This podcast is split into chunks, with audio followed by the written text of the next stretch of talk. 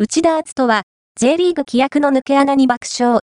松井大輔が、通訳でベンチ入ったわけ、かつて、京都パープルさんが、現京都さんが矢ジュビロ岩田、横浜 FC などでプレーしていた松井大輔氏は、先月20日に現役引退を発表。日本代表でチームメイトだった内田篤人氏との対談で、Y、S、C、C、横浜、YS 横浜時代の逸話やフットサル選手として得た経験を語っている。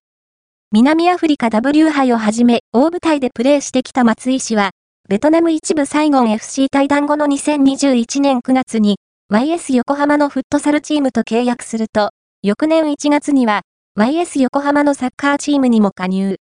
サッカーとフットサルの二刀流として注目を浴びる中、2022年7月に J3 リーグ月間ベストゴール賞を受賞。2023シーズンは J3 リーグ10試合の出場で1ゴールをマークしていた。